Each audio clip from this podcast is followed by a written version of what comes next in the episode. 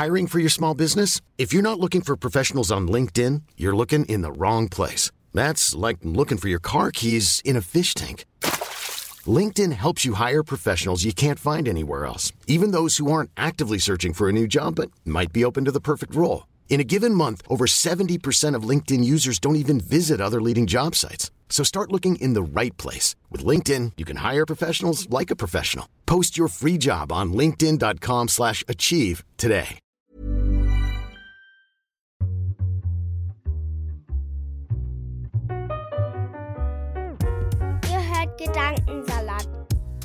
Ultimative Podcast mit Edwin und. Viel Spaß beim Hören.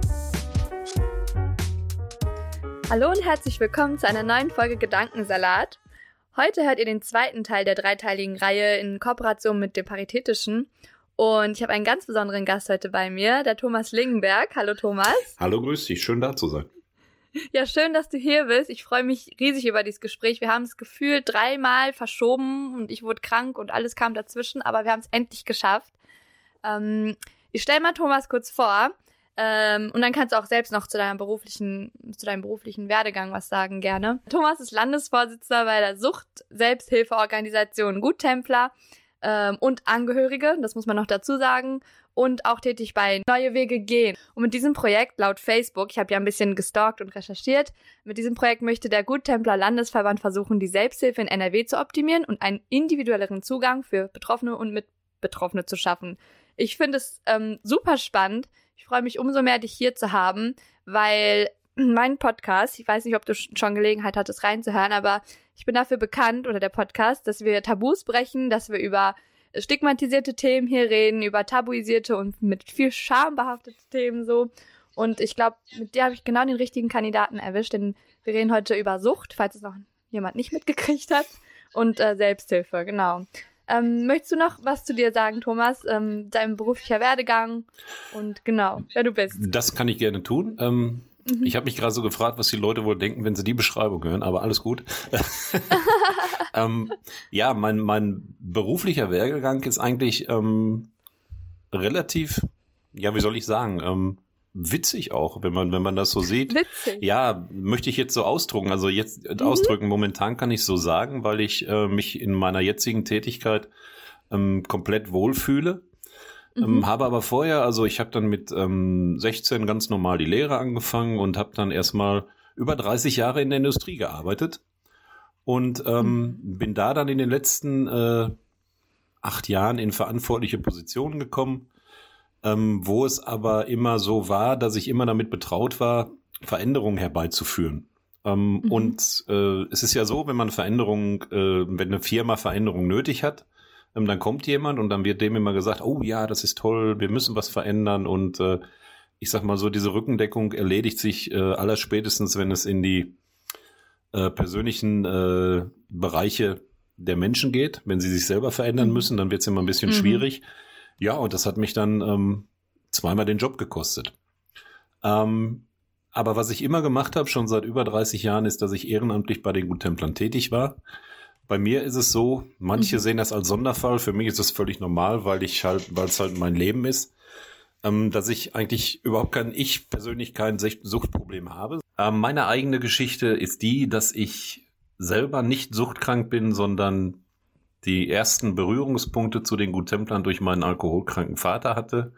Ähm, mhm. Und die Guttempler saßen 1981 bei uns im Wohnzimmer und haben meinem Vater davon überzeugt, ähm, nachdem meine Mutter Druck aufgebaut, hat, aufgebaut hatte durch ähm, ein Schreiben des Rechtsanwaltes, mhm. ähm, was zu tun im Leben und äh, versuchen, die Krankheit in den Griff zu kriegen. Weil mhm. eins muss ich, glaube ich, dann auch direkt sagen, also wer ähm, bei einer Suchtkrankheit den Leuten sagt, egal in welcher Form, reiß dich mal im Riemen oder krieg dich mal im Griff, das ist verkehrt, mhm. das ist nicht möglich.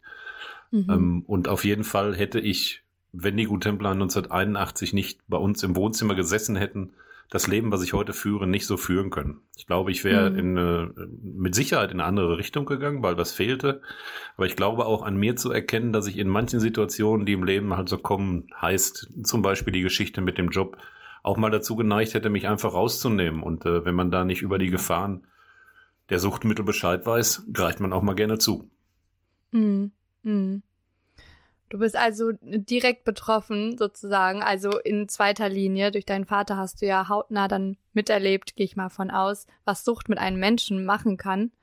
Und ich glaube, und auch ich muss mich damit reinpacken in, in diese Gleichung. Ich, ich, wusste selber lange nicht, was Sucht genau ist. Um, oder habe immer, war sehr voreingenommen, bis ich dann in meinem Studium gelernt habe, dass Sucht eine Krankheit ist. Eine Krankheit wie sich ein Bein brechen, eine Krankheit wie Depression ähm, und dass ähm, das behandelt werden kann, ähm, therapeutisch zum Beispiel, und dass Menschen sich, das, sich nicht dafür entscheiden. So, das war erstmal ein Klickmoment in meinem Kopf, genau. wo ich dachte, boah, Edward, das, ich weiß nicht, aber ähm, ich glaube, da muss noch ganz viel Aufklärung stattfinden, was das angeht. Wie, wie, siehst du das? Da musst du ja auch selber erstmal hinkommen. Ich meine, wenn ich jetzt mal überlege, ähm, wie ich angefangen bin, ich habe auch, also ich sag mal, die direkte Sucht Selbsthilfe, das heißt in der Gesprächsgruppe mit, ähm, mit Betroffenen und Hilfesuchenden oder mit Hilfesuchenden mhm. zu arbeiten. Ähm, mhm. Das habe ich auch, äh, ich glaube, seit meinem 18. Lebensjahr gemacht. Und mhm. du denkst natürlich im ersten Moment, sagst du dir, warum, warum ist derjenige süchtig, warum macht man das? Aber ich sag mal, mhm. je älter man wird, das ist bei dir ja nicht der Fall, du hast ja die Gnade der späten Geburt, das ist also bei mir schon fortgeschritten, äh, sammelt man mhm. auch gewisse Erfahrungen. Und wenn man mhm. nicht ganz so gestrickt ist, wie leider ein Großteil der Gesellschaft äh, von uns, mhm. der immer nur auf seinen eigenen Weg guckt, sondern äh, es gibt ja auch Menschen bei uns, Gott sei Dank, die mal rechts und links gucken und eine gewisse Empathie entwickeln, ähm, mhm. dann merkt man, dass viele Sachen in der Krankheit, im Krankheitsverlauf einer Suchtkrankheit gleichlaufen. Mhm. Und was ich, also, was für mich das Wichtigste ist, was ich bis jetzt gelernt habe, weil äh, bei mir ist es so, ich habe also nie einen Schluck Alkohol probiert, ich habe auch nie äh, mhm. irgendwie gekifft oder so. Ich weiß also nicht, wie das, wie das ähm, Zeug wirkt. Und das hat man mhm. mir früher immer negativ ausgelegt, weil man ja gesagt hat, du kannst dich überhaupt nicht ähm, da rein versetzen, wie sich ein Suchtkranker fühlt. Mhm. Was für mich aber total wichtig ist, weil wenn ich ein Suchtmittel einsetze, ist ja irgendwo ein Defizit in meinem Leben. Und ich mhm. glaube, wenn ich Defizite in meinem Leben habe, dann helfen auch Leute, die mir zuhören und Leute, die vielleicht, ich sag mal, lösungsorientiert arbeiten und nicht nur an dem Problem mhm. und Leute, die nicht erzählen, wie sie es gemacht haben, weil man kann nie eine Blaupause für einen anderen Menschen entwickeln in so einem Lösungsansatz. Das geht nicht. Mhm. Und, und, da sind wir auch eigentlich schon direkt bei ähm, eurem Angebot der Gruppentherapie oder der Selbsthilfegruppen, richtig? Ähm, und genau, vielleicht kannst du ein bisschen erzählen, was da vor sich geht, wie, wie oft man, wie oft sich diese Gruppen treffen, was dort besprochen wird, was der Mehrwert auch ist und warum Menschen diese Gruppen aufsuchen. Also ich, ich, wie gesagt, ich kann eigentlich nur davon reden, äh, was ich selber bin, also von den Gutemplern, aber das ähnelt sich in vielen Sucht-Selbsthilfegruppen, ähm, dass man sich, dass es eigentlich so ist, dass die Sucht-Selbsthilfegruppen die eine der wenigen Gruppierungen sind in der Selbsthilfe, die sich wirklich wöchentlich konstant treffen. Äh, mhm. das, weil das total wichtig ist und ähm, was wir auch haben, ist, dass wir also immer, wenn wir uns mit Menschen beschäftigen, ist es nicht möglich zu sagen, ich mache das nur von neun bis 17 Uhr. Ja, also mhm. wenn jemand mitten in der Nacht ein, ein Problem hat, dann muss man dementsprechend, ja, muss man, hört sich hart an, aber muss man äh, zur Stelle sein, weil ähm, uns ist ja auch mal irgendwann geholfen worden und die Leute waren mhm. auch zur Stelle und dann ist das das Mindeste, was wir für die Hilfesuchenden tun können. Also mhm. normalerweise ist es so, ich sage jetzt mal in dem Präsenzfall, vielleicht können wir dann auch später so eine ganz gute Brücke zu dem Projekt schlagen, ähm, mhm. ist es so, dass, dass man sich, dass die Gruppen sich dann halt ähm, einmal in der Woche getroffen haben und dann hat man sich ausgetauscht über die Themen. Ähm, das war in verschiedenen Formen. Es gab einmal Gesprächsgruppen, wie es bei uns in der Gemeinschaft war, wo man sich wirklich nur um das Thema Sucht gekümmert hat und um diese, ich sag mal, die sogenannte Akuthilfe.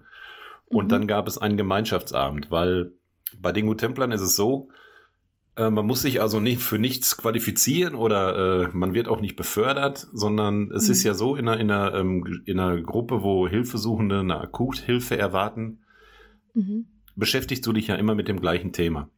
Und wenn man sich jetzt mal vorstellt, man kommt als Hilfesuchender da rein, ist man in der ersten Zeit total dankbar, dass man diese Tipps kriegt und diese Erfahrungen kriegt. Aber das wiederholt sich auch mal. Und irgendwann läuft sich das tot. Und dann ist äh, unserer Meinung nach Zeit für den nächsten Schritt. Das heißt also so eine persönliche Weiterentwicklung, die derjenige, der Hilfe sucht, aber auch selbst bestimmt. Äh, und mhm. wenn da jemand, äh, das ist verschieden, manche sagen nach einem halben Jahr, ich möchte in diese andere Gruppe. Äh, andere sagen nach zwei Jahren, ich möchte da noch bleiben. Und wie gesagt, das entscheidet jeder selber. Mhm. Ähm, aber bei uns sind aufgrund ähm, der, ja, auch des biologischen Alters und äh, auch der, der, der äh, Mitgliederzahlen, die logischerweise zurückgehen, weil wir auch eine gesell gesellschaftliche ähm, Entwicklung haben, die in eine andere Richtung geht, ist es auch so, dass Gruppen manchmal zusammengelegt werden und dann äh, ist es immer so, dass da auch Gespräche über Sucht und vielleicht über andere Themen gef gefördert, äh, gef geführt werden. Und ähm, dann kann ich nur sagen, dass es immer wichtig ist, im Austausch zu bleiben. Das ist das Allerwichtigste. Mhm. Und das hat uns auch, mhm. gerade jetzt in der Corona-Pandemie, hat das einigen Gemeinschaften richtig zu schaffen gemacht.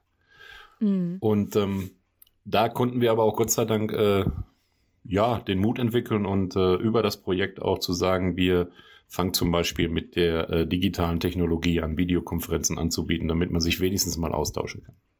Ja, ja, ich glaube, ähm, die Regelmäßigkeit ist da besonders wichtig, dass man nicht den Faden oder den Anschluss verliert zur Gruppe und sich ähm, ja regelmäßig austauschen kann. Ich habe auf Facebook gerade bei euch gesehen, dass ihr wieder in Präsenz eingestiegen seid, was ja, glaube ich, für alle Beteiligten doch schöner ist als online.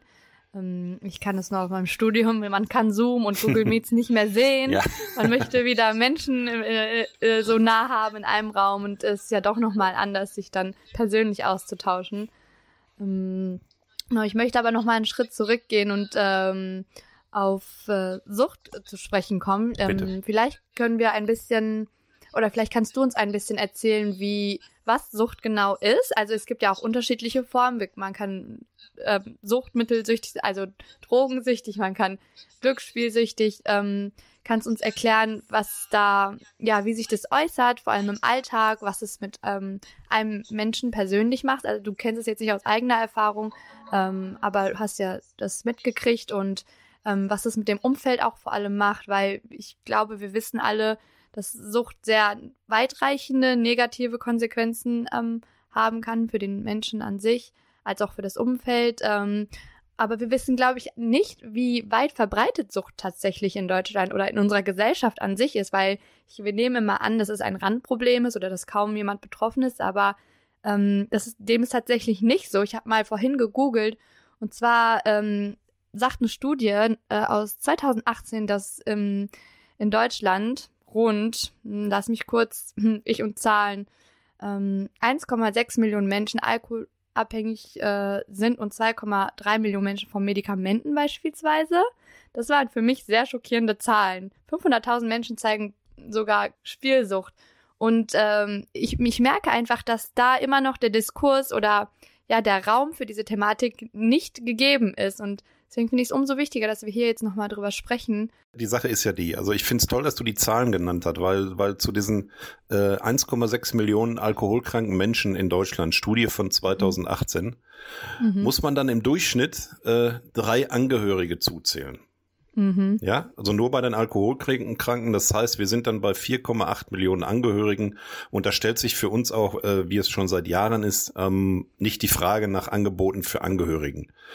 Mhm. Ähm, Du hast gefragt nach der Sucht und was Sucht ist. Ähm, ich habe vorhin, ich habe vorhin gesagt, ähm, wenn man ein Defizit im Leben hat, dann äh, neigt man dazu, sich mal rauszunehmen. Wie man das tut, ist natürlich äh, verschieden. Es gibt Leute, die gehen dann laufen, joggen, wandern und was weiß ich, aber es gibt halt auch Menschen, ähm, mhm. die dann meinen, äh, ich, ich muss mich irgendwie mal wegschießen.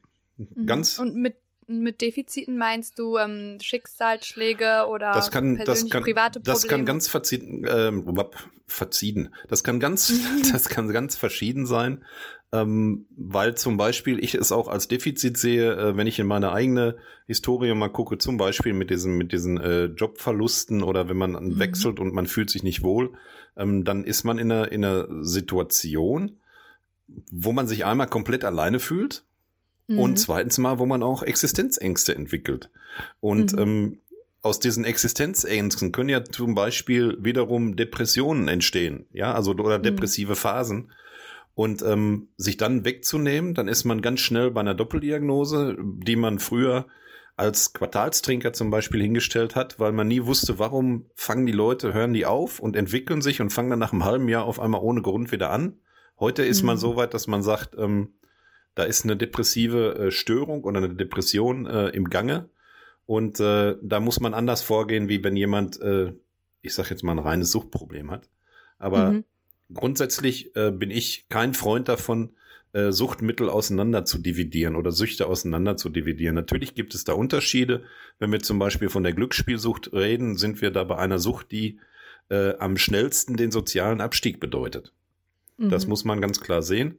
Und wenn ich dann höre, ähm, dass da die äh, Glücksspielgesetze geändert werden, äh, nur um wirtschaftliche Zwecke zu verfolgen, wie es bei ganz vielen Sachen so ist, ähm, mhm. sage ich mal so, werde ich, äh, ich darf ja provokant sein, werde ich äh, ja. nett gesagt ein bisschen sauer, weil es genau wie bei der bei der Spirituosenindustrie und was weiß ich gar nicht darum geht, dass es den Menschen gut geht, sondern dass man sein Geld verdient. Und wenn ich in der Spirituosenindustrie zum Beispiel vor Jahren den Fall mit diesen Alkopops mitbekomme, die extra entwickelt worden sind, um jungen Mädchen den Einstieg zu erleichtern, weil man diesen bitteren Geschmack vom Alkohol nimmt, mhm. wird mir dann schon ein bisschen anders.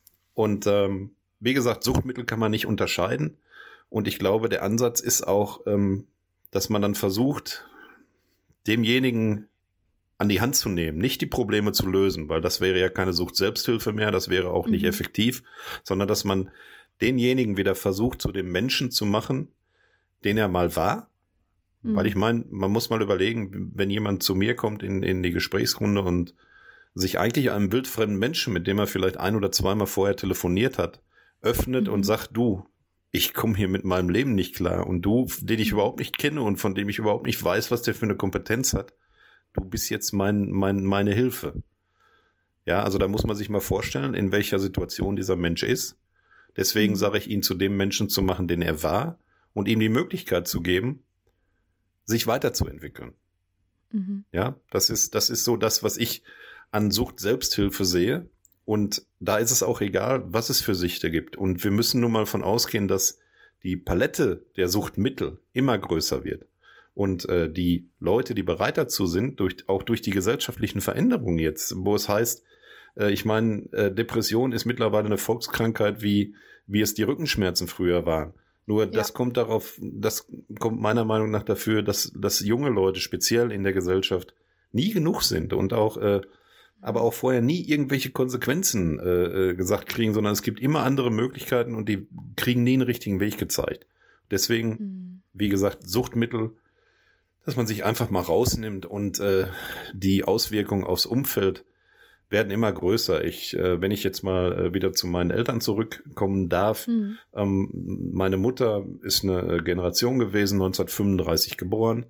Ähm, und wenn man sich diese Generation mal anschaut, die ja, das sind ja die Kriegskinder und die mhm. hatten so das Verlangen, dass das alles funktioniert. Das ist überhaupt nicht negativ gemeint. Also wenn das jetzt irgendjemand aus dem Jahrgang hört, ich, ich, ich, äh, das hat überhaupt nichts damit zu tun. Ich, das ist nur ein, realer Fakt, den ich, äh, den man, glaube ich, auch immer angeben muss. Ähm, ja. Meiner Mutter war es wichtig, dass es funktioniert. Und äh, dass äh, natürlich, wenn wir vier Kinder sind, das heißt sechs Leute in der Familie, dass es da mit den Finanzen nicht immer einfach war, brauchen wir nicht drüber zu reden.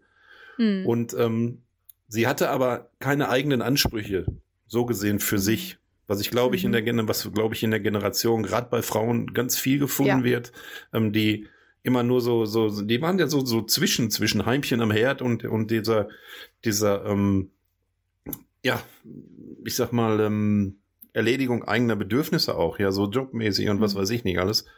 Und da war es für meine Mutter gut, wenn mein Vater trocken war und äh, sie dabei war. Deswegen ist sie mitgekommen und ähm, die, äh, die Bedarfe der Angehörigen haben sich aber in der Zeit, Gott sei Dank, völlig anders entwickeln und das Feld der Angehörigen ist auch viel größer geworden. Das muss man auch sagen. Wir reden hier von, von Freunden, Bekannten, nicht nur von Frauen und Kindern oder Männern und Kindern und von mhm. Arbeitskollegen, die äh, davon betroffen sind. Ähm, da muss man Angebote für schaffen. Ja, und das, mhm. und das ist, äh, es ist ein, also im Endeffekt haben wir früher immer gesagt, Alkohol oder, oder Suchtkrankheit ist eine Familienkrankheit. Und mittlerweile kann man wirklich sagen, eine Suchtkrankheit betrifft das ganze Umfeld. Mhm. Mhm schlägt aus. Mhm. Ja, danke für den Einblick und ähm, wir, wir sind schon äh, gut vorangeschritten in der Zeit, habe ich gerade gesehen. Aber ich möchte noch unbedingt ein, zwei Sachen anschneiden. Ähm, und zwar wird es mich auch, das ist jetzt nochmal thematisch ein ganz anderer Aspekt, aber Ähm, wie sieht es bei euch aus mit äh, ja, Selbsthilfe für Menschen mit Migrationshintergrund? Ähm, habt ihr da Berührungspunkte? Hast du da persönliche Erfahrungen? Bestehen da kulturelle Unterschiede? Ich habe gesehen, dass ihr eine Fortbildung gemacht habt zur kultursensiblen Selbsthilfen. Was muss man da beachten, äh, insbesondere in deinem Fachgebiet? Ähm, genau. Würde mich freuen, wenn du ein bisschen erzählen kannst. Ja, ich muss, ich muss nur darauf achten, dass ich auch die Fragen beantworte, die du stellst, ne? Dass ich da nicht. Ja, ich dass ich, viel auf einmal, nein, ne? Mein, ich, ich, und ich bin halt äh, sehr emotional, wenn es um das Thema geht und schweife dann auch gerne mal aus, weil ich immer alles sagen nein, möchte. Absolut, das ist genau richtig. ähm, wie gesagt, also über das Projekt haben wir ja, hast du ja vorhin erwähnt, dass wir das gemacht haben äh, und ähm, da möchten wir verschiedene Werkzeuge einmal nutzen und die, die schon vorhanden sind, die auch neue Zugänge generieren. Aber wir merken auch im Laufe der Arbeit, die wir damit haben und im Laufe, wie sich das Projekt entwickelt, dass es unheimlich viele Themen gibt, die äh, wirklich relevant sind, auch für die Gesellschaft. Und natürlich gehört dazu auch ähm, die interkulturelle Öffnung der Selbsthilfe. Und ähm, ich durfte da an, äh, mhm. an einem Workshop teilnehmen, äh, der sich auch noch nannte Hürden im Kopf vom Paritätischen und äh, werde diese Woche am zweiten mit Werte im Kopf mhm. teilnehmen. Und da bin ich auch dabei. Ernsthaft? ja. Wahnsinn. Dann hätten, dann hätten, hätten wir die Aufnahme hier da machen können. ja, Nein. zweiter Teil kommt, würde ich sagen. Ja, genau. Nein, auf jeden Fall äh, habe ich gemerkt, ähm, ich sag mal so, die Selbsthilfeorganisationen und auch die Guttempler haben sich vor Jahren auch schon dafür geöffnet. Die Einstellung war nur falsch und gar nicht böse gemeint, ähm, dass man gedacht hat, wir legen jetzt ein paar Flyer in äh, verschiedenen Sprachen dahin und dann kommen die Leute schon. Mhm. Und äh, dann werden die Leute erreicht. Und ich ja. habe es selber äh, in unserer Gemeinschaft gehabt, dass wir eine, eine Dame aus Polen hatte, hatten, äh, die sich unheimlich gut entwickelt hat, ähm, aber dann einen Rückfall nach dem anderen äh, mhm. gebaut hat, sage ich jetzt mal, hört sich doof an, aber das ist so äh, die Sprache. Mhm. Und, und man hat rausgefunden nach einer Zeit, dass sie ganz einfach in ihrer Community kein richtiger Mensch war, wenn sie nichts trank. Ganz hart mal ausgedrückt. Ja, und das, und das hat mich so, mhm. das hat mich so an diesem Thema interessiert. Und als ich dann äh, auf verschiedenen Veranstaltungen zur interkulturellen Öffnung mitgekriegt habe, ähm, was zum Beispiel, dass wir nicht davon ausgehen können, dass, dass der Begriff Selbsthilfe in jeder Kultur gleich gesehen wird, dass mhm. wir nicht davon ausgehen können, dass in, in, äh, in jedem äh, äh, Glauben das so gesehen wird, dass wir nicht mhm. davon ausgehen können, dass die Familie in, in jeder Kultur den gleichen Stellenwert hat wie bei uns, der ja nicht mehr so groß ist, mhm. ähm, und ähm, dass zum Beispiel im Islam, dass da, dass da viel über die Familie geregelt wird. Ob das jetzt mhm. richtig ist oder nicht, ist dahingestellt in der Form. Aber es ist nun mal der Fall. Und ich glaube, mhm. da muss man sich mit beschäftigen. Und ich habe auch in ganz viel gelernt, auch über mich selber, dass ich zum Beispiel äh, ich bin ein Mensch, der immer, der immer sagt, ich entschuldige mich lieber einmal zu viel, als dass ich was nicht mache. Mhm. Ähm, und äh, es nützt aber zum Beispiel nichts, indem ich zum Beispiel jetzt sagen würde, ich suche mir einen Moscheeverein in meiner Nähe und versuche da mal die Selbsthilfe anzubringen. Ein mhm. totaler Quatsch. Ich habe gelernt, dass man mit, mit Schlüsselpersonen arbeiten muss und, äh, und, und über die Migranten selbst, Selbstorganisation gehen muss und da ganz fein Wege finden muss und dass das auch mhm. nicht alles kein Erfolgsrezept ist, weil wir haben verschiedene Kulturen und meine Hoffnung ist nur in der ganzen Geschichte, dass wir vielleicht in 10, 15 Jahren auch durch Leute wie dich aus der dritten Generation zum Beispiel, mhm. obwohl ich mir da auch Sorgen mache, weil auch Leute aus der dritten Generation sich stellenweise so beeinflussen lassen, dass ich eigentlich die Leute vor der ersten Generation denke, vor mir zu haben. Ja, oh, ja, ich, oh, ich, ich, ich glaube, das wird mir übel genommen. Aber strahl das bitte aus, ist nicht, ist nicht schlimm. Alles gut. ähm, dass, dass die Leute aus der, dass wir in 15 Jahren über eine interkulturelle Öffnung gar nicht mehr reden müssen, weil wir, weil wir, glaube ich, alle nur den Menschen im Mittelpunkt haben und äh, ich glaube, vielleicht irgendwie gelernt haben, wenn jeder glücklich ist und wenn jeder ein gutes Leben führt, dann, dass es allen besser geht.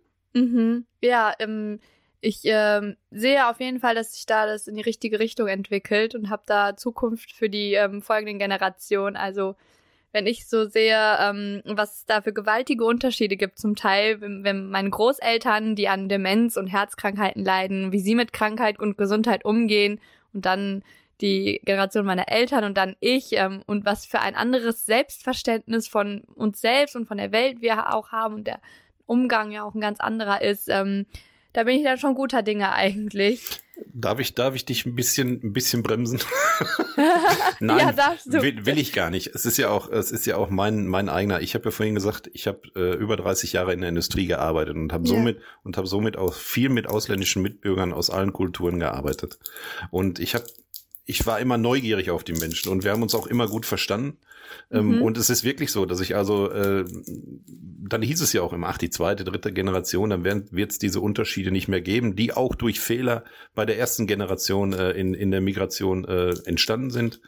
Ähm, und war auch froher Hoffnung und habe das auch so gesehen. Aber es ist wirklich so, dass durch die ja, durch die politischen Veränderungen, die in der ganzen Welt und in der ganzen Gesellschaft hingehen, dass ich da echt ähm, bei manchen Menschen, die auch echt intelligent und echt tolle Menschen sind, gemerkt mhm. habe, wie sie sich beeinflussen lassen in eine Richtung, die für die Öffnung und für das Zusammenleben nicht die beste ist und hoffe, dass das wirklich nur eine Phase ist. Mhm. Ja, es kommt auch bestimmt auf äh, die Bubble und das Umfeld an. Äh, genau. Vielleicht dadurch, dadurch ist man, hat man ja auch nochmal eine getrübte Sicht auf die Welt auf jeden Fall. Ähm, aber umso schöner, dass wir hier diese Folge aufnehmen und äh, hoffentlich unseren Beitrag dazu leisten, äh, zu einer offeneren und toleranteren Gesellschaft ja, zu, hinzuarbeiten. Das ist mein Ziel, hast du recht. Ja. ähm, genau, und das, das letzte oder so als Abschlussfrage, ähm, was ich gerade, was ich gerne noch so von dir als Experte mh, hm, wissen wollen würde, ist, welchen Gesellschaft, ja, welche gesellschaftliche Veränderung würdest du dir wünschen, um ähm, ja, um präventiv auch vor allem, glaube ich, zu arbeiten, dass ähm, sich, ja, dass Menschen gar nicht in so eine Lage kommen oder vorher abgeholt werden sozusagen, bevor sich eine Sucht entwickeln kann oder wie kann man ähm, als Gesellschaft noch mehr auf Menschen, auf Betroffene zugehen. Ähm, ja, und die, dieses ganze, dieses Tabu und das, diesen, diesen ganzen Charme da aus dieser Thematik rausziehen. Was, was würdest du uns empfehlen sozusagen? Ähm, ich, ich möchte da auch noch ein bisschen auf unser Projekt eingehen, weil wir da mhm. auf, diese, auf diese Brücke kommen. Also wie gesagt, wir haben uns ja da zum Ziel gesetzt, wie du vorhin sagtest, die, die Sucht-Selbsthilfe in NRW nachhaltig, vor allen Dingen nachhaltig äh, zu optimieren. Mhm. Und ähm, wenn wir da zum Beispiel sind, was kann man dagegen tun? Wir versuchen äh, digitale Zugänge anzubieten. Das heißt nicht, ähm, dass man äh, hat ja mehrere mehrere positive äh, Effekte, wenn man das macht. Das ist einmal, es braucht keiner von A nach B fahren. Man kann es von von zu Hause mhm. aus machen. Heißt fürs Klima gut. Wir haben aber auch in in Nordrhein-Westfalen ganz viele weiße Flecken, wo Leute sind, die keinen Zugang zur Selbsthilfe bekommen. Das ist mhm. meistens mhm. meistens in irgendwelchen Dörfern Mhm. Sage ich jetzt mal so im Hochsauerland äh, zum Beispiel oder ich sag mal zwischen dem Kamener Kreuz und Bielefeld, mhm. wo halt wo halt viel Land ist, aber sonst nichts. Mhm. Und ähm, die denen einen Zugang zu öffnen, äh, zu öffnen, weil sie vielleicht auch in einer Kultur leben, in der man sich schämt, weil man suchtkrank ist. Äh, wir mhm. haben wir haben auch äh, es gibt viele Leute, die ähm, in ihrer Heimatstadt nicht in eine Gemeinschaft gehen, das war immer schon so, sondern in die andere stehen, damit äh, gehen, in, in die andere Stadt gehen, damit das keiner mitkriegt. Also ich mhm. finde diese Offenheit ähm, zu entwickeln und auch wir müssen immer noch, auch wenn Alkoholismus zum Beispiel als seit 1969 als Krankheit anerkannt ist von der mhm. WHO, müssen wir immer noch dran arbeiten, ähm, dass wir das aus den Köpfen kriegen, dass eine Suchtkrankheit mit ähm, ja, mit 30 Mal am Riemen und Charakterschwäche äh, mhm. begründet, dass das nicht so ist, dass es eine ganz normale Krankheit ist. Und ich glaube, wir möchten da mit unseren Angeboten äh, einmal die digitalen Zugänge, dann haben wir das Nottelefon Sucht, was bundesweit geschaltet ist, wo man 24 Stunden anrufen kann, äh, um diesen Moment zu nutzen, der vielleicht da ist, wenn man, wenn man äh, was, wenn man das Gefühl hat, man muss jetzt was tun und das ist eine Schnittstelle, an die an andere Sachen wie zum, an andere Projekte und Werkzeuge wie die Sober Guides, die ehrenamtlichen Begleiter aus der Sucht oder der Back Me Up, das Angehörigenprojekt weiterleiten. Ähm, und da haben wir gemerkt, wenn man nur mal, um auf das Nottelefon Sucht zurückzukommen, wenn wir überlegen, dass wir jetzt seit Anfang des Jahres bis heute fast 4000 Anrufe haben. Das heißt, wow. im Schnitt 14.000 pro Tag und sich das Verhältnis von, äh, ich sag jetzt mal, von Betroffenen zu Angehörigen im Anfang, wie wir letztes Jahr damit angefangen haben, das bundesweit zu schalten, von 70 zu 30 auf 50-50 geändert hat. Ja, also mhm. da, da merken wir, dass, dass äh, diese Gesellschaft voller Probleme ist. Das muss man einfach sagen. Und ähm, mhm. da die Hilfe zu leisten, das ist das, was wir mit unserem Projekt ähm, erreichen wollen. Und ich glaube auch eine, eine Sensibilisierung der Gesellschaft für ja, das, was falsch läuft in der Gesellschaft. Ähm, mhm. Das, das, was ich vorhin sagte, mit jungen Menschen, die, die, die im Endeffekt stellenweise das Gefühl haben, nie gut genug und nie genug zu sein, äh, dass alte Menschen einsam sind, dass ähm, man nicht mehr miteinander redet, dass man nur auf sich selbst achtet. Und äh, ich glaube, da müssen wir für sensibilisieren und auch für die breite Palette der Suchtmittel, die immer weiterkommen. Und das ist ähm, das Cannabis zum Beispiel nicht nur äh, ne, äh, ein kleines Überbleibsel aus der Teenie-Zeit sein muss. Ja, mhm. natürlich, natürlich sollen sich die Jugendlichen auch ausprobieren, aber ich finde, dass ähm, das momentan viel zu leger gehandelt wird, ähm, weil man kann, Cannabis kann auch eine Einstiegsdroge sein. Mhm. Und wenn ich in einer Klinik sitze und vor, äh, die, die, die Sucht-Selbsthilfe vorstelle und vor mir sitzen 25-Jährige, die mir sagen, was erzählst du mir von Alkohol? Ich habe doch, das ist so lächerlich. Erzähl mal was von Speed und was weiß ich. Und dann nehmen wir Speed, um, um was zu leisten. Und dann nehmen wir äh, Ritalin, um wieder runterzukommen. Ja, mhm. das müssen wir uns in der Gesellschaft mal, auch wenn wir vielleicht keine Kinder haben in dem Alter, müssen wir uns mal vor Augen führen. Mhm. Oh, es ist, äh, stimmt einen sehr nachdenklich auf jeden Fall. Ich krieg das ja auch äh, im Studium mit, dass da ziemlich ähm, locker mit umgegangen wird, konzentrationssteigernde Mittel und ähm, in anderen Fächern sogar noch mehr als bei mir in der Gesundheitskommunikation. Und ähm, ja, was ist dann der Preis dafür, dass man, weiß ich nicht, gute Arbeit schreibt oder die Prüfung besteht? Da muss man ähm, leicht ab, also abwägen und die Verführung ist, glaube ich, groß. Natürlich. Auf jeden Fall. Hm. Äh, du, du kannst auch in die Industrie gehen, wo seit Jahren schon ähm, ein Suchtkranker, es wird mehr über den Suchtkranken geredet als mit den Suchtkranken, obwohl es Wege gibt, da die Leute in eine richtige äh, Richtung zu bringen. Mhm. Ja, im, im Endeffekt kriegst du den Menschen ja am ehesten an seinem Arbeitsplatz, weil er da die, die größten Verlustängste hat, wenn man das mal so siehst, die, die am mhm. schnellsten einschreiten können.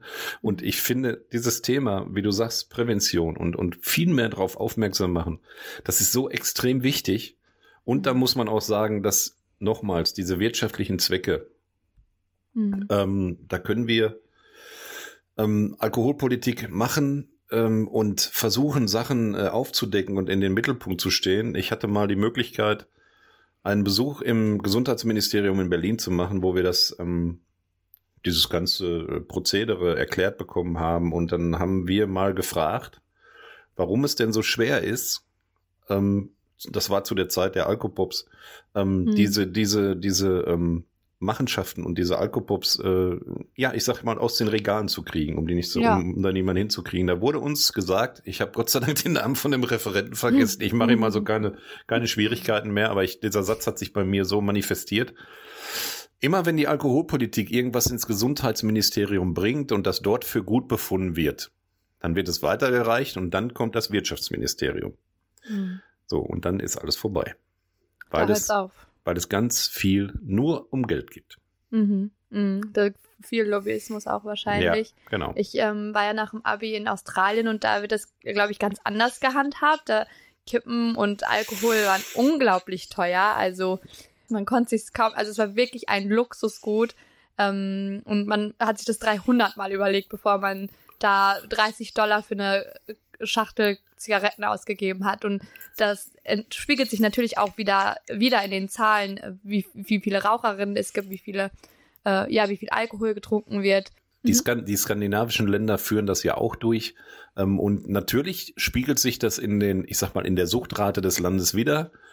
Mhm. Nun bin ich erstens äh, keiner, der gerne mit Verboten, sondern mit Überzeugungen arbeitet. Ähm, mhm. Und zweitens mal, wenn wir uns das mal überlegen, wir würden das in Deutschland aufs, auf, aufs Recht umlegen, dann käme ja wieder die ähm, Diskussion um das Freiheitsrecht und ich, mhm. ich möchte, dann hätten wir wahrscheinlich, weiß ich nicht, ähm, eine Querdenkerbewegung der Schützenvereine oder so. Ich habe ich hab keine, ich hab keine Ahnung. Aber ähm, ich, ich glaube. Da kommen dann Argumente mit deutsche Leitkultur und Alkohol ja, gehört. Kulturgurt ja. und was mhm. weiß ich. Und wie gesagt, ja. ich möchte auch nicht den Eindruck entstehen lassen, dass ich, dass ich den Alkohol verteufel. Um mhm. Gottes Willen. Also wer damit umgehen kann, und das hat ja auch Kultur, da, da wollen wir ja gar nicht drüber reden. Und es ist ja auch alles in Ordnung. Aber wenn jemand eine Krankheit hat, mhm. Da muss er was dagegen tun. Und ich glaube, wir sollten auch fein aufpassen, dass wir niemanden äh, dazu verführen, eine Krankheit zu bekommen. Und da mhm. einfach mal drüber nachdenken und ähm, vielleicht irgendwo eine, ja, einen Diskurs fahren auch und einen Punkt finden, wo man sagt, ja, wir können jetzt so umgehen und der eine kann normal trinken und äh, aber wir, wir, wir, wir manipulieren nicht so. Das ist, glaube ich, mhm. das ist das, äh, was wichtig ist. Thomas, ich glaube, das sind richtig schöne Abschlussworte und ganz gute Gedankenanstöße. Ähm, und ich will mich bei dir bedanken, zum einen für die tolle Arbeit, die ihr bei den Guttemplern ähm, leistet. Und äh, zum anderen für deine Zeit. Danke, dass du bei mir im Podcast warst und äh, danke für dein, äh, ja, für das Gespräch. Ich glaube, viele können davon mit, viel mitnehmen. Ich habe zu danken und wir sehen, wir sehen uns am Mittwoch. genau, bis übermorgen. Alles klar, bis dann. Ciao. Ciao. Produktion, Idee, Konzept, Redaktion, Schnitt und Coverillustration von Elvano Yilmaz. Intro von Dönerboy.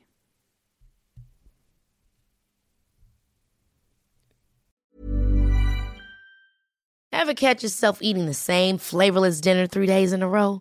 Dreaming of something better? Well, HelloFresh is your guilt-free dream come true, baby. It's me, Kiki Palmer. Let's wake up those taste buds with hot, juicy pecan crusted chicken or garlic butter shrimp scampi. Mm. Hello Fresh. Stop dreaming of all the delicious possibilities and dig in at HelloFresh.com.